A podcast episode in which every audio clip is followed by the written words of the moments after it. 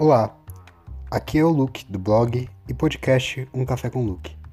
Mês passado foi meu aniversário. É, eu fiquei mais velho. E quanto mais velhas as pessoas ficam, mais sem paciência e ranzinzas elas também acabam se tornando, certo? Bem, pelo menos na maioria dos casos. Sendo assim, me concedi a liberdade de fazer desse episódio um exercício do ato de ser ranzinza. E vou falar sobre coisas que odeio nos livros. Bora tomar um café?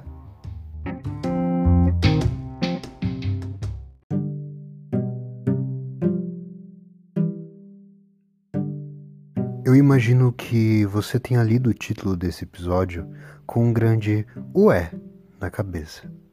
Mas calma, eu continuo amando os livros. Esse episódio e esse drama todo, afinal, escorpianos gostam de uma certa dose de drama, é sobre algumas coisas que eu já não suporto encontrar nos livros. Essa ideia não é minha. Meu amigo Rodrigo, que frequenta a mesma casa de repouso literária que eu, fez um vídeo no canal Rodrigo e os livros e achei a discussão super válida. Então, fiz minha listinha e decidi conversar com você sobre coisas que me incomodam nos livros.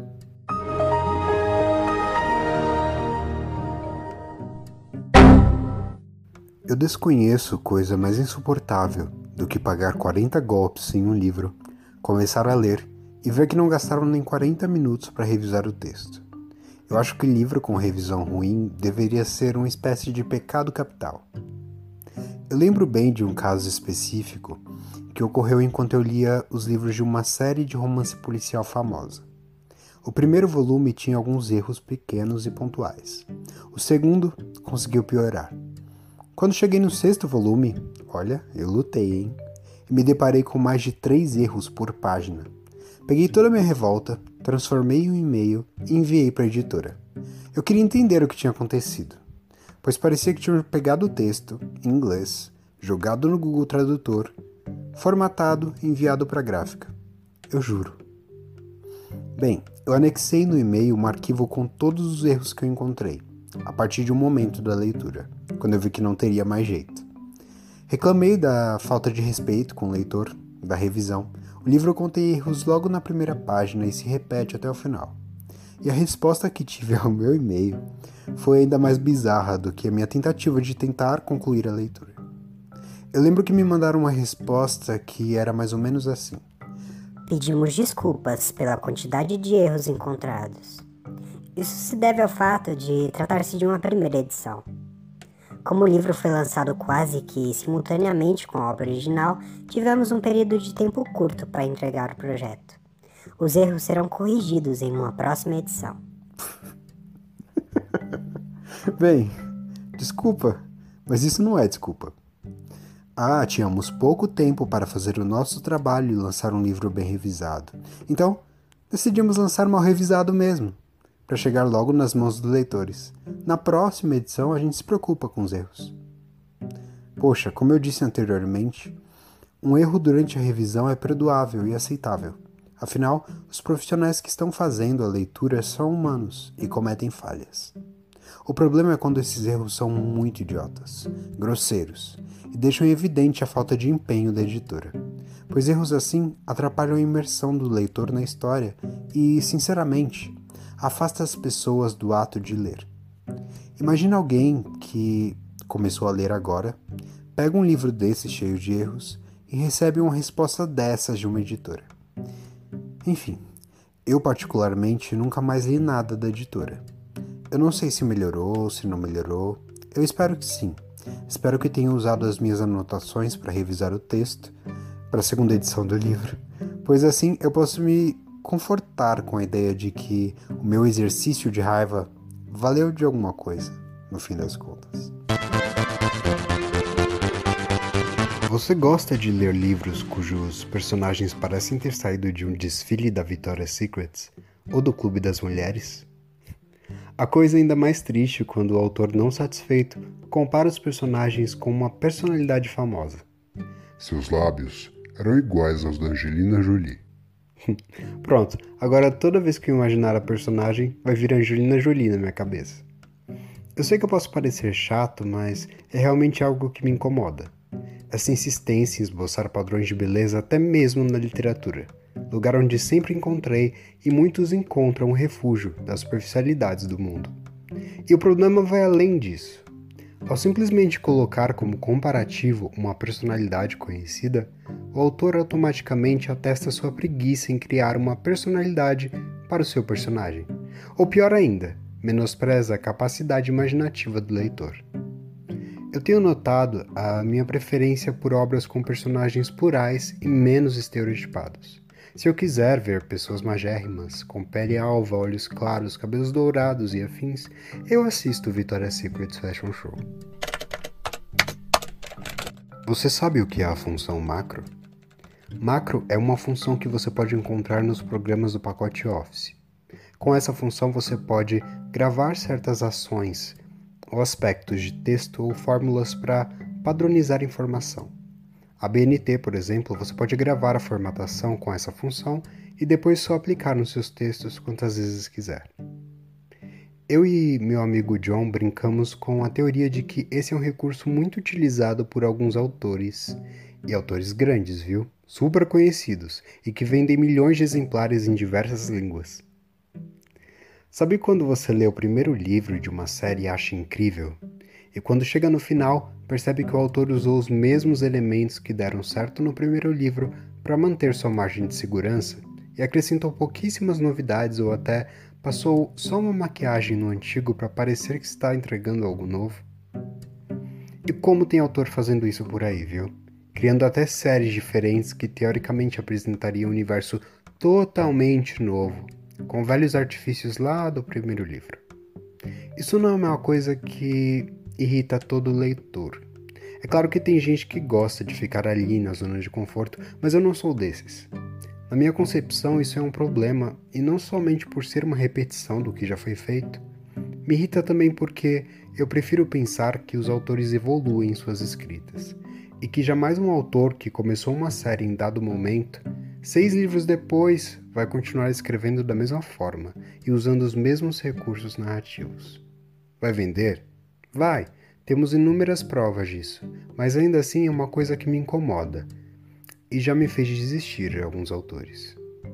Eu amo reviravoltas, mas quando elas fazem sentido, são bem basadas e principalmente quando, depois do plot twist, consigo lembrar de algum foreshadowing que o autor mostrou lá atrás que faz com que a reviravolta não seja apenas impactante, mas uou, ele fez isso? Agora, quando a reviravolta é colocada no texto só com o propósito de chocar, fica a impressão de que o autor fez exatamente isso, colocou um elemento para chocar o leitor.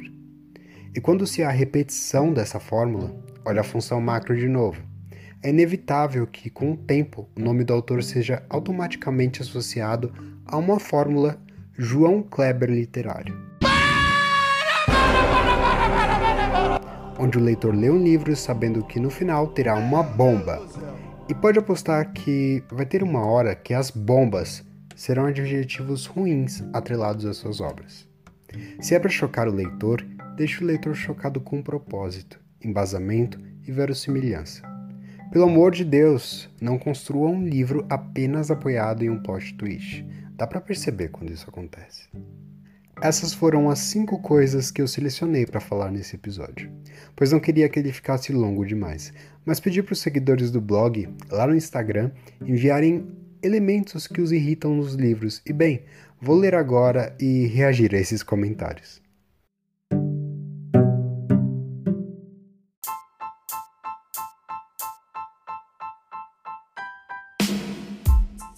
Da série Coisas que os leitores do blog odeiam nos livros. Capas que se desfazem. Realmente eu também tenho um problema com isso. A primeira vez que uma capa se desfez das minhas mãos foi com o livro Revival do Stephen King. A Suma fez um projeto onde a capa era meio que holográfica, e minha mão acabou ficando holográfica e o livro acabou ficando feio pra caramba. Outro caso foi a edição de Kindred, Laços de Sangue, da editora Morro Branco aquela edição que não tinha nem orelha ainda. A minha mão ficou completamente vermelha e o livro ficou meio desbotado. Personagens que não evoluem. Poxa, eu concordo. Eu acho um absurdo. Se até naquele desenho os pokémons, os bichos evoluem, o que custa trabalhar em um personagem, né? Complicado. Personagens estereotipados, protagonistas brancos. Você já se perguntou quantas das suas leituras desse ano tiveram personagens negros? Ou personagens gays? Ou personagens marginalizados? Ou diferentes de um padrão que a sociedade impõe? Comece a se questionar. Você vai ver que você também vai adquirir esse tipo de ódio. Descrições exacerbadas e que não tenham sentido na história. Olha, eu gosto bastante de livros com descrições. Não é à toa que meu autor favorito é Stephen King. Mas eu concordo com isso. Tem alguns autores que não sabem fazer descrições e acabam descrevendo coisas que são desnecessárias para a trama. Mas é uma questão de achar o autor certo e jogar fora o livro errado. Distopias ruins como pano de fundo para romances. Olá, divergente!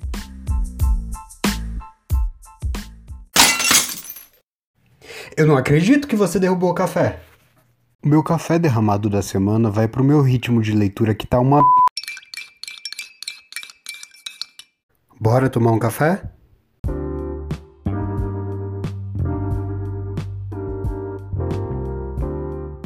Meu primeiro café quente da semana vai para o Beco dos Artistas da CCXP.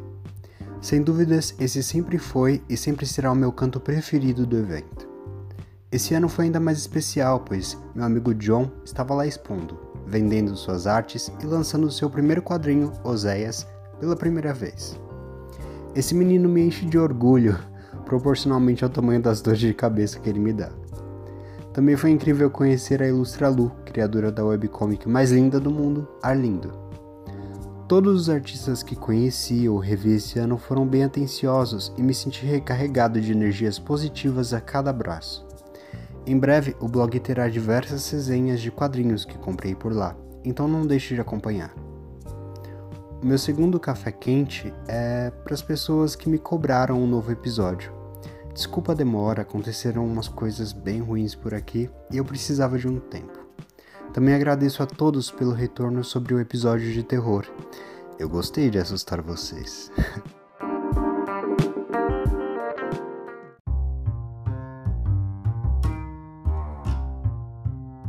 Esse foi o sexto episódio do podcast Um Café com Luke. Obrigado por me ouvir reclamando sobre livros até aqui. No próximo episódio eu prometo trazer algo mais positivo, ok? Um abração e até o próximo café.